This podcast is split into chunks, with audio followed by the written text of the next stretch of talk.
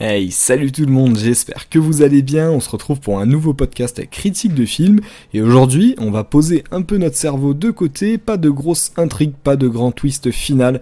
Bref, on se prend pas la tête. En quelques mots, on va parler d'un film d'action avec un Frenchie à la réalisation et une star américaine en tête d'affiche. Vous l'aurez compris, on va parler de Mayday. Je suis le commandant de bord Torrance. En quoi puis-je vous aider? Extradition d'un fugitif. Dangereux, qu'est-ce qu'il a fait Homicide, il y a 15 ans.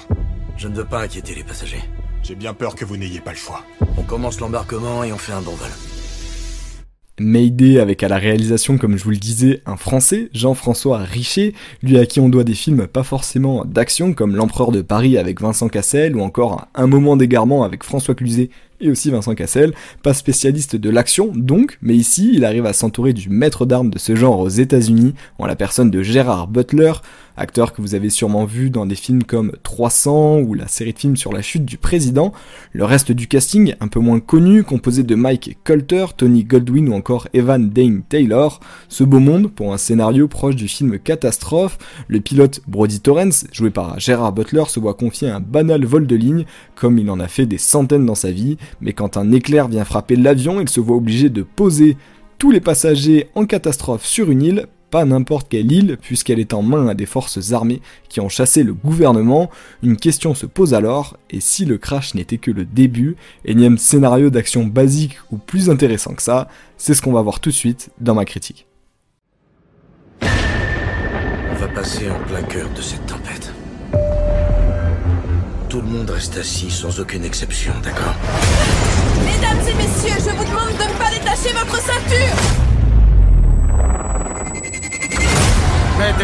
M'aidez, m'aidez, m'aidez Hey Blazer 119, on a une panne électrique. Est-ce que quelqu'un reçoit bon sang On va se cracher. On commence encore et toujours par les points positifs du film, un film qui m'a plutôt surpris. Quand on regarde la bande-annonce ou le synopsis, on pense à encore un nouveau film d'action, c'est toujours la même chose. Et ben ma réponse à ça c'est oui, et alors, c'est bien les films qui se prennent pas la tête et annoncent directement ce qu'ils racontent, pas de faux semblants. Vous voulez un film d'action le voilà, c'est parfait à voir au cinéma. Le scénario ici est découpé en deux, une partie sur le crash de l'avion et une autre se déroulant sur l'île. La première partie est très bien réalisée, on se croit dans l'avion et encore mieux dans le cockpit avec Gérard Butler, immersion totale, rien d'incroyable mais c'est bien fait, et on enchaîne sur une deuxième partie de film plus d'action avec des tirs dans tous les sens. Aucune erreur notable, c'est propre, rien de spécial à signaler, mais ça fait largement le travail et ça se regarde et on apprécie. Le temps passe vite, les effets visuels sont réalistes, les scènes d'action aussi, et le scénario évite beaucoup de pièges euh, que font tous les films d'action du dimanche après-midi.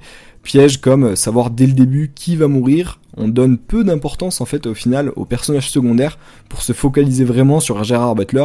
Ah, vous avez qu'à regarder l'affiche, hein. il y a que lui dessus, et ce personnage est encore et toujours très bien incarné par l'acteur. Il nous transmet le peu d'émotion qui suffit pour donner une âme au film et une âme au personnage, et on s'attache à lui.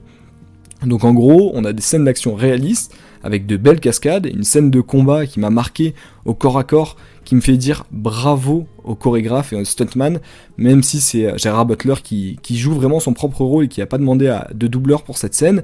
Il n'y a pas un budget énorme pour le film, mais ça se voit pas.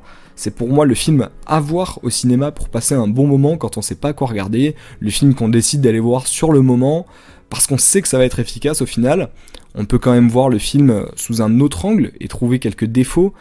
Quasiment aucune prise de risque. Après le crash d'avion, la réalisation tente quasiment plus rien et reste assez neutre. Je vous ai parlé d'une scène de combat à main nue qui était très sympa, mais c'est dommage parce que c'est la seule. La fin du film, euh, c'est clairement que des armes de feu à gogo, coups de feu, explosion, basique, efficace, mais déjà vu. Côté scénario, le personnage de Gaspard, qui euh, accompagne le pilote Brody Torrance euh, et Gérard Butler, et je trouve sous-exploité, son histoire est racontée en une minute, même pas, alors que dans la bande-annonce ça prenait un peu plus le dessus. En fait, le, personnage de Gaspard, c'est un prisonnier qui est euh, dans l'avion, avec dans l'avion de, Gérard Butler, et qui au final va aider le pilote, donc Brody Torrance, joué par Gérard Butler, pour bah, sauver les passagers. Et en fait, son histoire, elle est racontée en, une phrase. Gérard Butler lui demande, et donc il s'est passé quoi pour que tu sois emprisonné? Il fait j'ai fait des erreurs. Et voilà, c'est tout. Ça aurait pu être cool d'en savoir un peu plus, mais apparemment euh, le film se fiche un peu du développement de personnages et préfère rester simple et efficace. C'est donc pas forcément un film fait pour les amateurs de cinéma d'auteur, qui cherchent des émotions et des sujets profonds avec des messages cachés, mais plutôt fait pour les fans d'action qui veulent pas se prendre la tête, et là ça reste parfait pour le coup. Ils se sont écrasés quelque part sur l'île de Jolo. Elle est aux mains de séparatistes et de milices. L'armée philippine ne veut même plus y aller. L'heure tourne. Chaque minute compte. Anecdote à savoir, pour le film, et une scène en particulier, Gérard Butler a donné de son corps puisqu'il s'est ouvert le crâne. Il devait dans la scène faire semblant de se cogner dans l'avion en pleine turbulence et toucher une zone de mousse amortissante. Mais il l'a raté et s'est fait beaucoup plus mal que prévu. On va dire que ça rajoute un côté réaliste, même si ça paraît être une erreur un peu idiote. Il se sera rattrapé en faisant une scène de combat à main nue de 2 minutes en une seule prise, sans aucune blessure. Franchement, chapeau. Voilà, ce sera tout pour ma critique du film Mayday, un film d'action bien américain qui sent la poudre. Les fans de ce genre foncez, sinon pour les autres, vous trouverez votre bonheur dans un autre film, c'est pas ce qui manque. Et pour ça, n'hésitez pas à regarder ma chaîne, il y en a pour tous les goûts. Je vous dis à bientôt et portez-vous bien.